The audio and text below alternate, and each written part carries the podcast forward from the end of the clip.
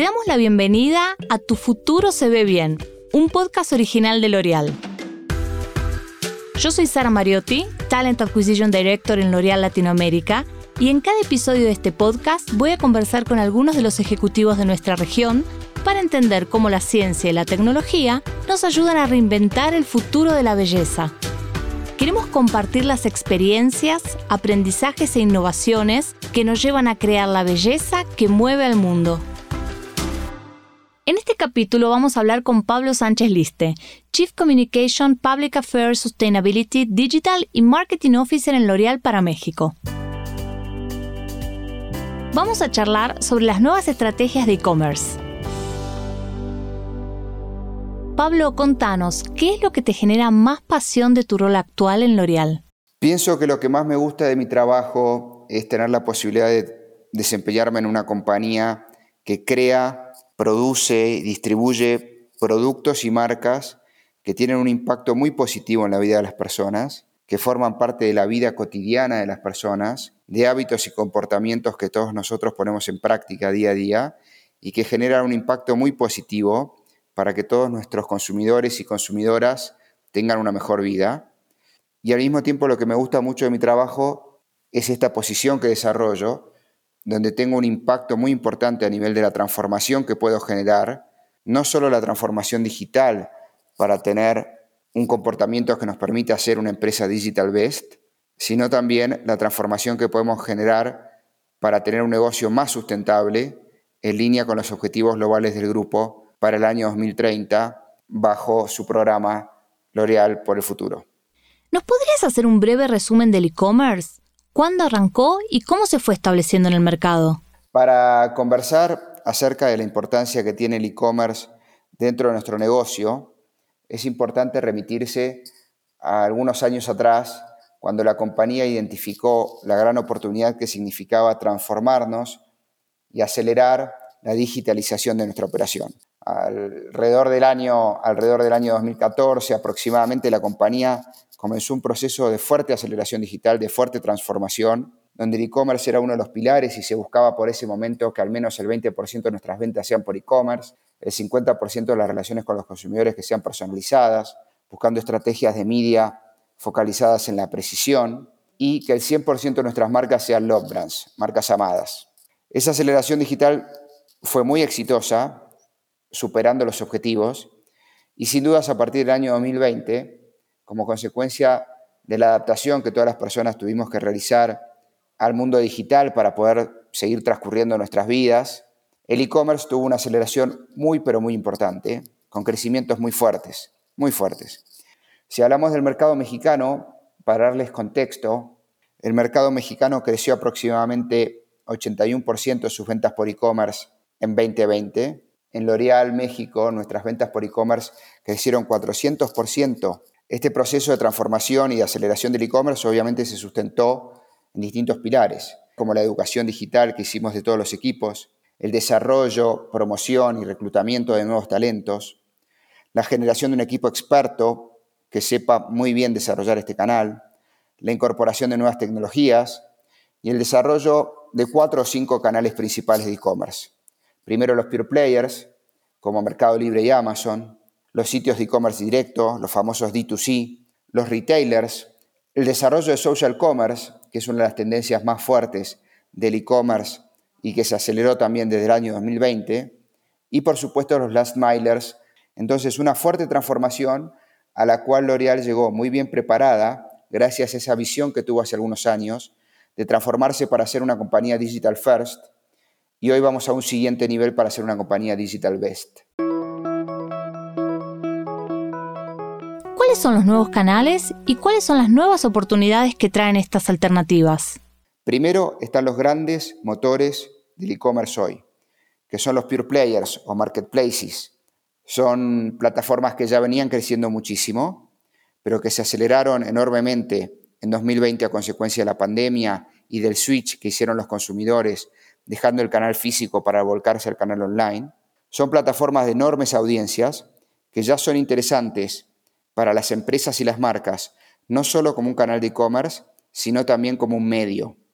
Como un medio como puede ser una plataforma Google, Facebook o cualquier medio de comunicación que represente una oportunidad para conectar con más y nuevas audiencias. Un segundo canal muy importante sin dudas es el desarrollo de los sitios de e-commerce directo. En el caso de L'Oreal, las marcas de lujo, por ejemplo, las vendemos directamente en websites nuestros que tienen la posibilidad de transaccionar, como son los D2C, Direct to Consumer, de Lancome, Kills, Urban Decay en la división de lujo y SkinCeuticals, la división de dermocosmética. Y sin duda, ahí hay mucha oportunidad para seguir expandiendo esta estrategia o plataforma. Luego tenemos los retailers. Los retailers han tenido una aceleración muy fuerte de su e-commerce a consecuencia de que el negocio físico, el BRIC, tuvo una retracción muy importante en 2020. Son sin duda uno de los tres principales canales en los que hay que focalizarse para tener una senda exitosa en el negocio e-commerce.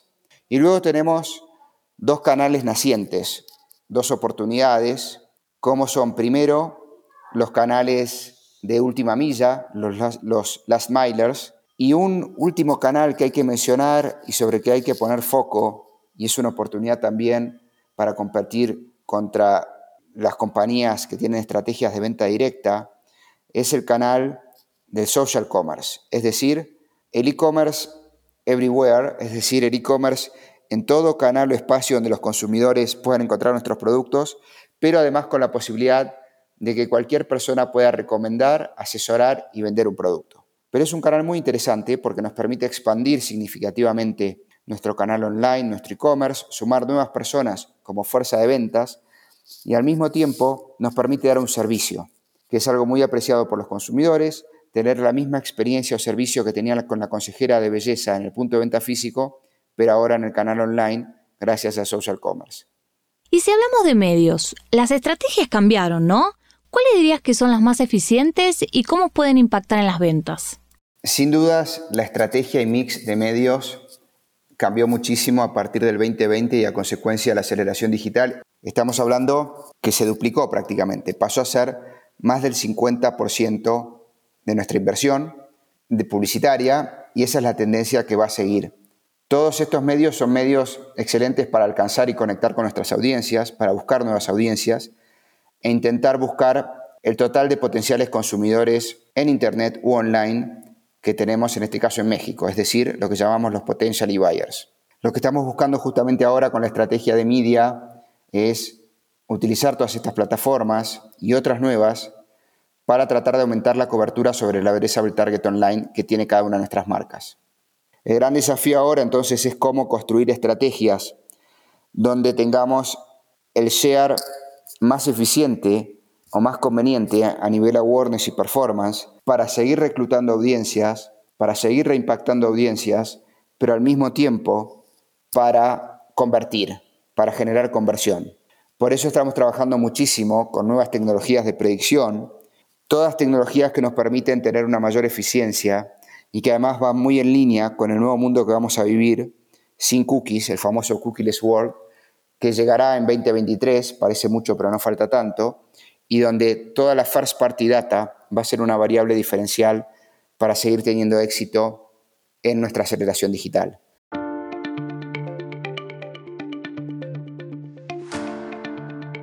¿Qué es el social commerce y cuál es su rol dentro del e-commerce? El social commerce es una tendencia que empezamos a identificar ya en el 2019 o incluso un poco antes, pero que también se aceleró muchísimo a consecuencia del crecimiento del e-commerce. El social commerce básicamente lo que permite es que cualquier persona pueda vender en cualquier momento y en cualquier lugar un producto en Internet gracias al conocimiento y dominio que tenga de ese producto, marca o categoría y gracias a la influencia que pueda desarrollar o el alcance que pueda conseguir en Internet, principalmente gracias al uso de redes sociales.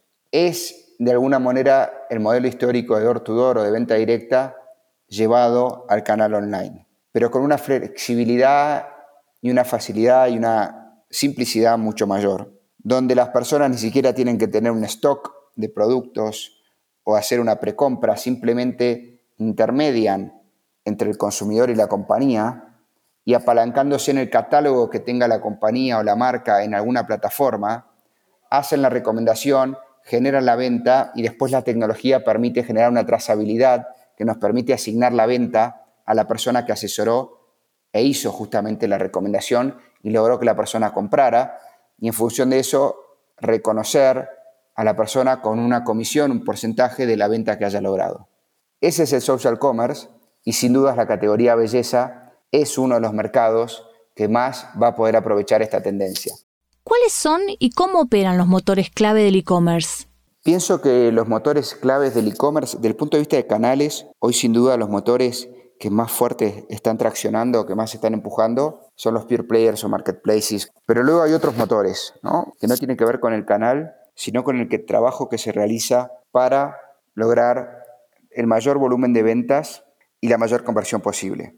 Esos motores del e-commerce son prácticas como por ejemplo CRM, que son prácticas muy útiles para marcas selectivas principalmente, donde la personalización y el contacto directo con la consumidora o el consumidor es muy importante. Y entonces las estrategias de CRM que podamos desarrollar a nivel recolección de datos primero y luego de email marketing y toda la inteligencia que podamos poner detrás de eso de inversión nos va a permitir seguramente tener una mucha mejor conversión. Para sitios de e-commerce directo, para D2C de marcas selectivas, el CRM funciona súper bien y es, junto con el advocacy o con las estrategias de advocacy, uno de los dos motores que mayor conversión y ventas generan para este canal. Y Advocacy es toda la estrategia que desarrolla una marca de influencer marketing. Es decir, todos los contenidos, e interacciones y experiencias que una marca puede generar gracias a su estrategia de selección y desarrollo de influencers. Por supuesto, la estrategia de media, la eficiencia, la incorporación de tecnologías como creatividades dinámicas, purchase prediction, TV Attribution, todos los que nos permite hacer más precisos para mostrarle a cada persona el comercial o la pieza publicitaria o el contenido adecuado en el momento adecuado, en el formato adecuado, en la plataforma adecuada, es sin dudas crítico para tener un resultado exitoso en e-commerce. Luego, por supuesto, dentro de la estrategia de media también los resultados en búsquedas. Las estrategias de search para ganar la competencia en los buscadores es algo muy importante que tiene que estar muy bien complementada con una estrategia de posicionamiento orgánico, de SEO, de SEO. Por lo tanto, no, no hay que descuidar el website performance también como uno de los motores claves del e-commerce. Y por supuesto, ya dentro de las plataformas, motores claves como la catalogación correcta, los contenidos A+, es decir, contenidos enriquecidos, y cualquier experiencia que pueda hacer de esa plataforma un beauty destination para el consumidor o consumidora, es muy importante desarrollarla.